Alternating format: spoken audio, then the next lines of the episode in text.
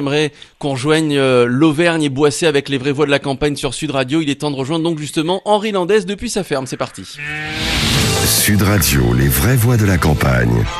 Avec Selnat, fabricant bio français, engagé pour vous aider à mieux manger. Bonsoir Henri Landès.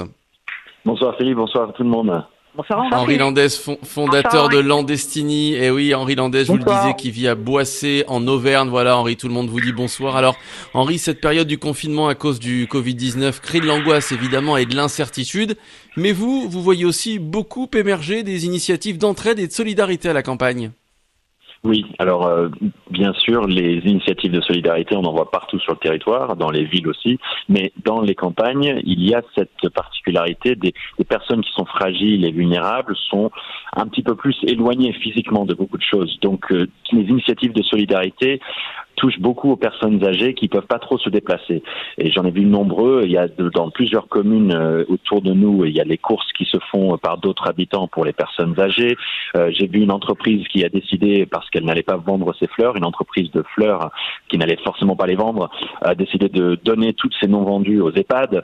Euh, mmh. C'est ce qu'a fait l'entreprise Samba Fleurs ici en Haute-Loire. Il y a du volontariat qui est proposé dans toutes les boulangeries, euh, dans les, les, petites épiceries qui sont encore ouvertes. Un numéro euh, qui, qui est proposé pour qu'on puisse euh, appeler et proposer ce service. Donc, je, je suis très euh, d'accord avec ce qui a été dit par euh, nos, nos, chers collègues du plateau. Et d'ailleurs, Tom disait qu'on a été pris de court, euh, et je suis d'accord avec ça. Et par contre, ce qu'on a vu dans la campagne, c'est aussi valoriser une, une, certaine culture de l'entraide qu'il y a déjà.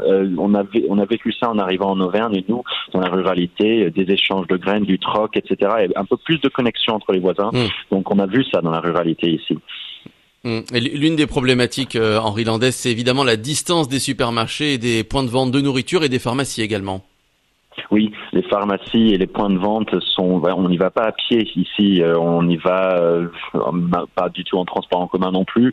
Donc euh, l'organisation logistique pour les courses, encore une fois, c'est important. Il y a aussi un besoin qui a été exprimé par certains collègues ici, certains amis et des, maires aussi qui disent bah, les commerces locaux euh, qui sont petits, indépendants, même des, ateliers de transformation, des points de vente. Il y a besoin d'en conserver un minimum parce que les gens doivent quand même faire leurs courses pour la nourriture ou pour des médicaments. Donc le maire ici à Boisset, il a appelé la, la, préfecture, il a insisté sur le fait de maintenir en service un atelier de transformation et un point de vente, parce que sinon c'est 15-20 minutes en voiture pour aller chercher euh, de la nourriture. Donc euh, il y a ce, cet avantage de produits locaux dans la campagne, mais il faut pouvoir euh, y accéder d'une certaine manière. Mmh, mmh. Alors vous parlez, euh, Henri, de l'initiative du maire, hein, du maire de, de, Boissé, et justement les élus locaux des petites communes rurales, selon vous, jouent un rôle crucial dans cette période de, de confinement et de Covid?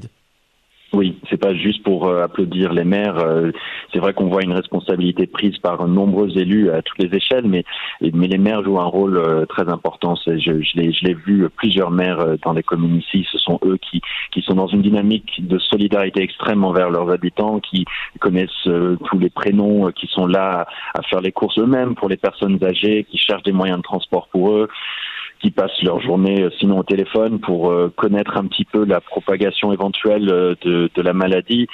Euh, il y a beaucoup de personnes à applaudir dans cette période-là, mais les maires clairement en font partie, beaucoup aussi les maires de la ruralité. Hein. Mmh, voilà, voilà, de nombreuses personnes évidemment qu'on qu remercie en ce moment. Et alors ça se passe voilà euh, en province, en région, euh, ça se passe à 19h où on est tous sur notre balcon à applaudir euh, les médecins et les soignants. Dans certaines euh, villes, à Paris par exemple, dans la Mais capitale, bon c'était pas le même horaire, c'est à 20h. Allez-y ouais. Caroline, oui. Oui, oui, hein, moi je confirme évidemment ce que dit Henri pour la région parisienne. J'ai été il y a quelques jours hein, appelé par le Centre communal d'action sociale donc de Boulogne, qui est ma ville. C'est une personne qui travaille habituellement au service des sports. Il a pris un listing bénévolement, puisqu'il est en télétravail comme certains autres de ses collègues, mmh. pour appeler les personnes vulnérables, fragilisées, mmh. isolées, et j'étais sur la liste. Bon, euh, je lui ai expliqué que moi j'avais pas besoin d'aide, mais il m'a dit si vous avez besoin, eh ben nous pouvons mettre en place euh, des services à la personne, euh, des gens qui vous apportent des repas tout faits, et j'ai trouvé que c'était formidable parce qu'on sait qu'actuellement les services municipaux sont surchargés. Il y a des permanences mmh. téléphoniques, mais forcément, bah, il y a des sous-effectifs qui sont encore plus nombreux euh, qu'habituellement. Euh, euh, donc voilà, et je trouve que franchement, là, ils sont en train de se mettre en place une solidarité, eh et, eh j'espère que va ressortir de ça beaucoup d'humanité. C'est vraiment mon souhait. Et on espère, on espère. Merci à vous, Henri Landès, fondateur de Landestini. À la semaine prochaine.